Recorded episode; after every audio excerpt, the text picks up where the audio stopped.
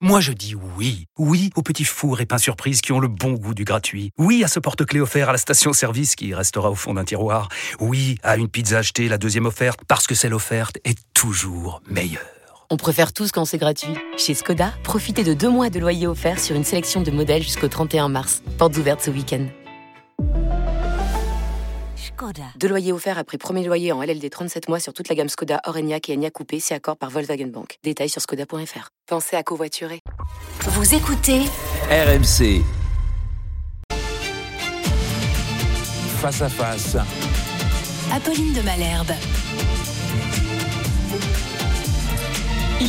8h32 et vous êtes bien sur RMC et BFM TV. Bonjour Eric Ciotti. Bonjour. Merci de répondre à mes questions ce matin dans ce studio. Vous êtes le président des Républicains, vous êtes également député des Alpes-Maritimes et on peut le dire, c'est vous qui tirez les ficelles de ce qui se joue en ce moment même à l'Assemblée avec cette commission mixte paritaire, à tel point que Boris Vallot, le président du groupe des députés socialistes, l'a dit hier au micro de BFM. Il a dit ce projet de loi immigration, il est écrit sous la dictée d'Éric Ciotti. Les participants disent d'ailleurs que vous erriez dans les couloirs cette nuit comme le fantôme de l'Assemblée. Vous allez donc nous dire ce qu'il se joue. La commission mixte paritaire a été suspendue. Elle reprendra à 10h30. Est-ce qu'il peut y avoir accord? Oui, il peut y avoir accord. Et personnellement, je souhaite que la France se dote d'un texte qui est en effet pour une très grande partie le texte que nous avons écrit, mais tout ça est transparent. Nous l'avons déposé devant euh, nos assemblées au Sénat, euh, à l'Assemblée nationale au mois de mai dernier. Et je rajouterai que nous avons également déposé un texte constitutionnel. Donc nous assumons, nous sommes les seuls à avoir porté un texte aussi puissant, aussi ambitieux, les deux textes, parce qu'il y a également le texte constitutionnel, pour mettre un terme à cette dérive migratoire. Donc moi, je souhaite qu'on ait des réponses plus fermes, plus puissantes, plus cohérentes, qui rompent avec une forme de en même temps migratoire où euh, c'était le texte initial du gouvernement, ont régularisé et on voulait expulser, tout ça était incohérent, rajouté par, euh, je dirais, la, la, volonté de gauchir, entre guillemets, le, le, texte à la commission des lois, de déconstruire ce qu'avait fait le Sénat. Donc nous sommes revenus à des bases beaucoup plus cohérentes, où il y a des dispositions très fermes. On va regarder précisément. On va, on va en parler, mais en tout cas, notre volonté, c'est doter des outils plus forts pour euh, lutter contre ce défi et ce péril migratoire. Je vais reprendre le, le, mot que vous avez utilisé, gauchir ou droitir. En l'occurrence, en ce moment, vous êtes en train de tenter de droitir, mais vous dites qu'il peut y avoir un accord, sauf que pendant ce temps-là, ça bloque. La commission mixte paritaire à peine réunie a été suspendue avec un véritable psychodrame pendant son, la nuit. C'est son rôle. Et je voudrais essayer de comprendre. Vous dites qu'il peut y avoir accord. Il y a un point qui bloque, en particulier l'accès aux prestations sociales et dans ces prestations, l'accès aux aides au logement, les fameuses APL. Le ministre de l'Intérieur, ce matin, dit comme vous, il peut y avoir accord, sauf que aucun de vous deux ne veut céder sur les APL. On l'écoute. Ce que veut le gouvernement, c'est qu'on puisse distinguer les étudiants qui ne doivent pas être concernés, me semble-t-il, nous semble-t-il, par la mesure, euh, de ceux qui travaillent et ceux qui ne travaillent pas. Le problème pour nous, c'est pas les étrangers ou ceux qui sont pas étrangers. Le problème pour le gouvernement, c'est ceux qui viennent pour travailler et ceux qui ne viennent pas pour travailler. Et ceux qui viennent travailler doivent être aidés. Je pense qu'on va avoir un accord. Je, je, je le souhaite. On fait tout pour l'avoir, pas à n'importe quel prix, pas dans n'importe quelle condition. Il y a ceux qui travaillent qui doivent être aidés, qu'ils soient français ou étrangers, et puis il y a ceux qui ne travaillent pas et qui doivent pas être aidés, qu'ils soient français ou qu'ils soient étrangers. Donc oui, ça c'est une ligne qui pour nous est très importante et on ne cédera pas là-dessus. On ne cédera pas là-dessus. Euh, il évoque la question des APL. Est-ce que vous accepterez de lâcher du lest là-dessus? nous, nous, nous, verrons bien. Moi, je veux recadrer le, le débat. Qu'avons-nous qu'avons-nous voulu faire? Euh, sur ces questions de prestations sociales. Dire une chose très simple, qu'un étranger qui arrive en France euh, ne peut pas bénéficier dès la première heure, le premier jour de son arrivée, euh, des prestations sociales comme les Français. Mais personne n'a jamais dit qu'il allait en bénéficier toujours... dès la première heure. Il devait de toute façon bah, attendre six mois. C'était le cas, c'était le cas aujourd'hui. Six mois. Sauf, non, pas tout à fait la première même pas, sauf pour le RSA. Le RSA, il y a, une délai, il y a un délai de cinq ans. Donc nous avons dit, et ça a été dans notre texte, c'est inscrit, euh, c'est depuis le printemps. On peut pas non plus Donc nous avons. quoi. Là, pour le coup, Non, personne n'avait jamais envisagé on- que ce soit à la première heure. Aujourd'hui, la règle, c'est que lorsqu'on est régularisé, on pas n'importe quoi. on attend six Euh, mois Non, c'est faux. avant c'est faux. Sur, euh, les APL, en sur les APL, les non, sur les. APL, c'est immédiat. C'est sur immédiat les allocations familiales, c'est immédiat. Donc, ce que nous avons voulu dire, c'est que il y ait cette différence entre quelqu'un qui arrive. Et ensuite nous avons euh, souhaité et euh, là, on peut rejoindre ce qui a été dit, qu'il y ait une différence entre ceux qui ne travaillent pas. Donc pour cela, et c'est acquis, il n'y a plus de débat, c'est 5 ans. Il y aura un délai de 5 ans Vous êtes avant régularisé, de toucher mais vous ne travaillez pas. Voilà. Vous devrez attendre 5 ans avant, de toucher la moindre prestation. avant de toucher euh, l'allocation familiale, l'allocation personnalisée au logement et d'autres allocations. Voilà, Euh, à l'exception de ce qui concerne le handicap que l'on a sorti du débat. Ensuite, euh, relève, euh, revient la question de ceux qui euh, travaillent, donc qui payent des cotisations qui sont étrangers, mais qui payent des cotisations. Sur la question des allocations familiales, on a euh, veillé à ce qu'il y ait aussi un délai, on va dire, de carence, c'est-à-dire que les allocations familiales ne seront pas payées dès euh, à partir de, De- du moment ça de la sera à partir du régularisation. 30e mois, après le 30e mois. Il faudra Voilà. donc attendre 2 ans et demi. C'est ça, deux ans et deux ans et demi, 30 mois En avant travaillant, de avant toucher les toucher les allocations familiales. Reste un point euh, qui sera l'objet du débat ce matin euh, en commission mixte paritaire sur les allocations personnalisées au logement. Donc là, encore une fois, tous ceux qui ne travaillent pas ces cinq ans. On doit se mettre d'accord. C'est la commission mixte paritaire. Il y a tous les députés. C'est pas une négociation de parti. C'est dans le cadre de nos institutions sur ce délai qu'on appelle un délai de carence. Mais moi, je le dis, il est légitime qu'il y ait des droits différents euh, entre ceux qui arrivent, euh, qui euh, sont accueillis par la France et qui bénéficient d'un modèle social très généreux. Et derrière tout ça, il y a quoi aussi? C'est casser l'attractivité du modèle social. On est euh, le modèle social pour les étrangers sans doute le plus généreux en Europe. Donc les étrangers qui veulent venir sur le continent européen choisissent pour beaucoup la France parce qu'on a ce dispositif d'aide sociale. Donc notre logique depuis le début a été de dire nous réduisons l'attractivité de notre modèle social, on est moins généreux, on l'assume parce qu'on accueille trop d'étrangers, 500 000 en situation légale l'année dernière, qu'on ne peut plus les assimiler et que cela présente des dangers pour notre pays en termes d'insécurité, en termes de communautarisme, que ça a des coûts budgétaires extrêmement importants. Vous Mais- savez, mais sur les APL, il y a 850 000 étrangers qui les touchent. Ça représente 2 milliards et demi par an dans un budget. Là, où on fait des économies euh, sur euh, les mutuelles euh, complémentaires, là où il y a un débat sur les franchises des boîtes médicales, posons-nous les questions si on veut faire des économies, euh, si on veut réduire les déficits aujourd'hui de nos régimes Quelle est, sociaux. euh, euh, quelle est votre position précise sur ce point? Vous dites on va en débattre. Ce que je voudrais comprendre, le gouvernement estime donc que la question des aides au logement doit être sortie de ce délai de carence. C'est bien ça. Et vous, On- vous voudriez voir, quoi je- je ne Vous connais pas la- quoi Vous voudriez Nous, que, nous les, voulons que les APL soient exactement comme les aides familiales. Nous voulons qu'il y ait une- C'est-à-dire qu'il faille attendre deux ans et demi, Nous voulons comme pour les prestations Nous sociales voulons qu'il y ait un délai de carence. De combien de Nous temps voulons qu'il y ait un délai de carence. Il sera débattu ce matin. On Ça veut pas, dire que là-dessus, on vous pourriez couper li- à nouveau la poire en deux, c'est-à-dire de- passer, imaginons quoi, à un an On n'a pas de ligne fixée, euh, c'est le débat qui le démontrera, mais ce à quoi nous sommes attachés, c'est que vraiment ceux qui ne travaillent pas euh, pas euh, ce ne bénéficient pas de ce dispositif. Et ceux qui travaillent, ils et pourraient en qui bénéficier immédiatement il doit- ou est-ce qu'il faudrait qu'ils Il un doit peu y avoir une différence, ils ne peuvent pas pour nous en bénéficier immédiatement. Donc, pas immédiatement Deux ans et demi On verra, on verra le délai. C'est aux membres de la commission mixte paritaire de, le, de les définir ce matin. Si je comprends bien, Mais je souhaite, vous savez, allez couper la en on a- on a vous, allez, vous obtenu- allez vous dire quoi Vous, euh, vous l'avez souligné en introduction.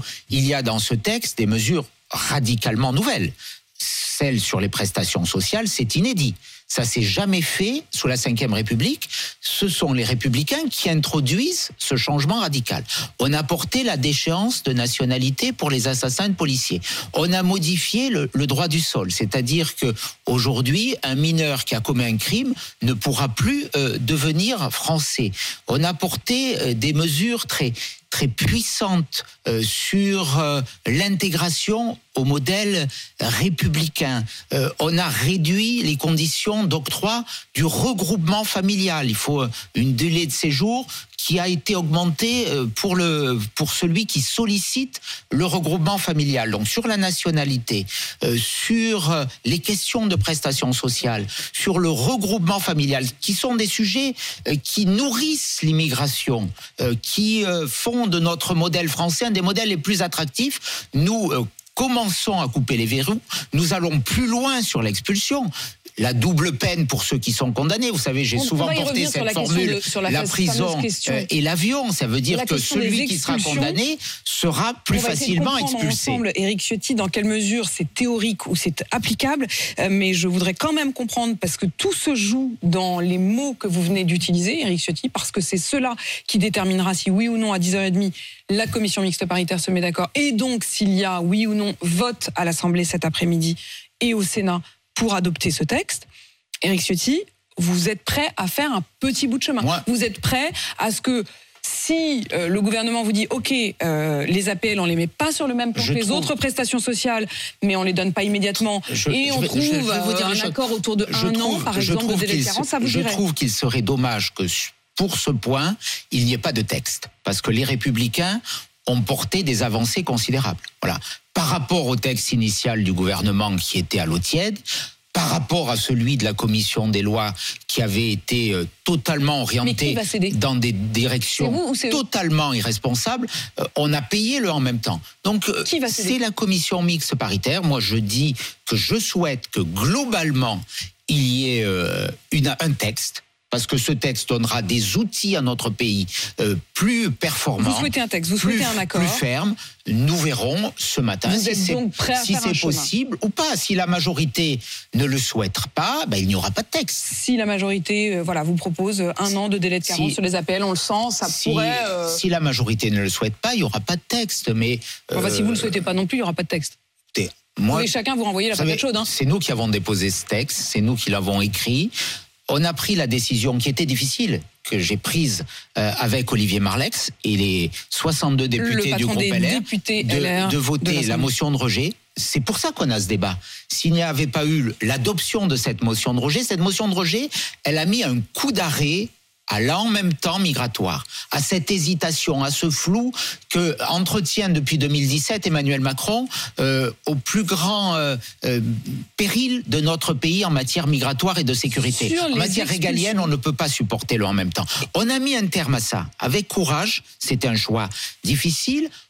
À partir de ce choix, La on a gauche, un nouveau texte. La gauche, elle vous regarde et elle regarde les balles passer pendant ce temps-là. Ah, C'est-à-dire la- que la gauche, c'est euh, assez frappant. hein. Moi-même, euh, je m'étais dit, mais euh, au fond, hier j'ai reçu Bruno Retailleau, aujourd'hui je vous reçois. Pendant la loi sur les retraites, vous, vous étiez complètement hors jeu. Pour le coup, ça se jouait vraiment la gauche, les je sais syndicalistes. Aujourd'hui, c'est vous. On n'a pas été hors jeu sur qui- la loi sur les retraites. Je, dire, vous vous, n'avez- vous rappellerai ne tiriez que pas, vous ne tiriez pas les ficelles. bah, on a obtenu, on a obtenu des points importants. On a obtenu notamment sur les carrières longues, on a obtenu des points importants sur la revalorisation des retraites pour les seniors, et on le voit aujourd'hui. Et si nous n'avions pas voulu que ce texte soit adopté, il n'aurait pas été adopté. Vous savez, on est responsable et cohérent. C'était très impopulaire la réforme des retraites. Je l'ai assumé parce que je pense qu'il faut de la responsabilité dans la vie politique. Il ne faut pas être démagogique. Il faut dire la vérité. On avait un régime déséquilibré, on a des comptes publics avec euh, des déficits abyssaux, une dette qui nourrit des prélèvements obligatoires, des taxes et des impôts records. Donc à un moment, il faut changer de modèle. Et on est très loin de ce qu'il faudrait faire. Mais sur le plan régalien, aujourd'hui, tous les chiffres sont catastrophiques. La violence, l'insécurité, la montée euh, de l'antisémitisme et des records migratoires. Donc euh, Est-ce qu'on continue comme ça, comme on fait depuis 2012, où on a multiplié le nombre de demandeurs d'asile par 4, le nombre de titres de séjour par 2, 3 700 000 titres de séjour aujourd'hui, diviser, les expulsions par 2 Non, Augmenter le, le- le gouvernement dit aujourd'hui être passé de 6% d'application des OQTF, des obligations c'était en de territoire, 2022. à 13%. Bah, on, on verra. On n'a pas les chiffres de 2023. Ce qui est sûr, c'est qu'en 2022, on était vers les. Ça dépend vers où on expulse. Euh, Il y a des éloignements d'ailleurs qui sont pas forcés, qui sont volontaires vers des pays d'Europe. Donc ça gonfle les Ce que vous voulez statistiques. dire, c'est que les 13%, Mais, c'est pas en forcément 2000, euh, vers l'Algérie, par exemple, qui refuse Exactement, il n'y a de pas de laissez-passer récupérer. consulaire, on est dans des chiffres ridicules, moins d'un pour cent. Euh, En 2022, il y a eu 5000 personnes à peine expulsées vers le continent africain. C'est ridicule. On a aujourd'hui Vous avez les chiffres 120 euh, 000 pays par pays bah oui, on a les chiffres par pays. On a 120 000 euh, à 130 000 au QTF et on éloigne vers des pays tiers à l'Union européenne 5 000. Donc il faut changer de cadre. C'est pour ça aussi Mais que hier que j'ai reçu un engagement. texte- J'ai demandé au ministre de l'Intérieur, et il m'a écrit pour cela, qu'au-delà des textes législatifs, parce que la loi ne fait pas tout, il faut qu'il y ait une volonté. Cette volonté, elle n'était pas là.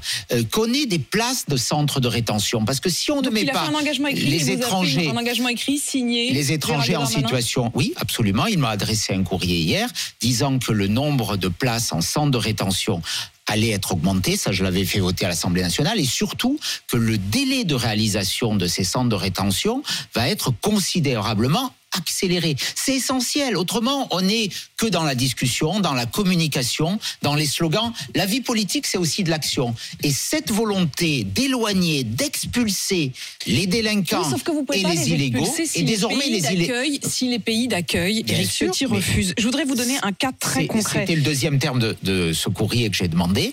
Il faut qu'il y ait une action diplomatique puissante, très forte, vers l'Algérie, vers la Tunisie notamment, la Tunisie qui ne reprend plus personne, de façon beaucoup plus ferme, beaucoup plus forte. On aide ces pays. Il y a une aide au et d'ailleurs dans le texte qu'on fait il faut voter. quoi Il faut négocier quoi on en conditionne- dans le- Il faut dire on arrête de vous envoyer la moindre aide.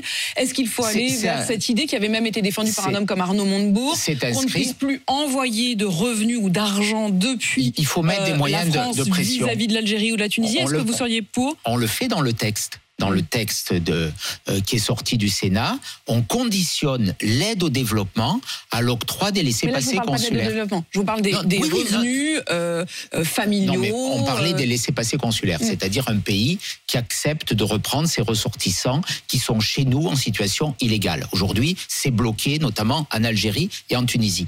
On dit quoi dans la loi? On dit s'il n'y a pas de laissés-passer consulaires, il n'y a pas d'argent. Voilà, c'est assez simple le Oui, mais message. quel argent? C'est ça que je vous pose Bah, l'argent de l'aide au développement, c'est l'argent public, ou est-ce que c'est l'argent des que C'est Français. l'argent individuel. Non, c'est là, c'est l'argent des Français. Chaque personne envoie à sa famille. Par Mais moi, exemple, je ne suis pas aussi à ce qui est ces blocages des, des transferts d'argent qui euh, euh, sont effectués. Un, un débat. C'est un débat qui peut être mis sur la table. En tout cas, moi, il me gêne pas. Éric Ciotti, concrètement, la semaine dernière, il y a un ressortissant euh, algérien soupçonné de viol et de tentative de soumis à une OQTF, qui a été interpellé. Le problème, c'est que l'Algérie refuse de le récupérer.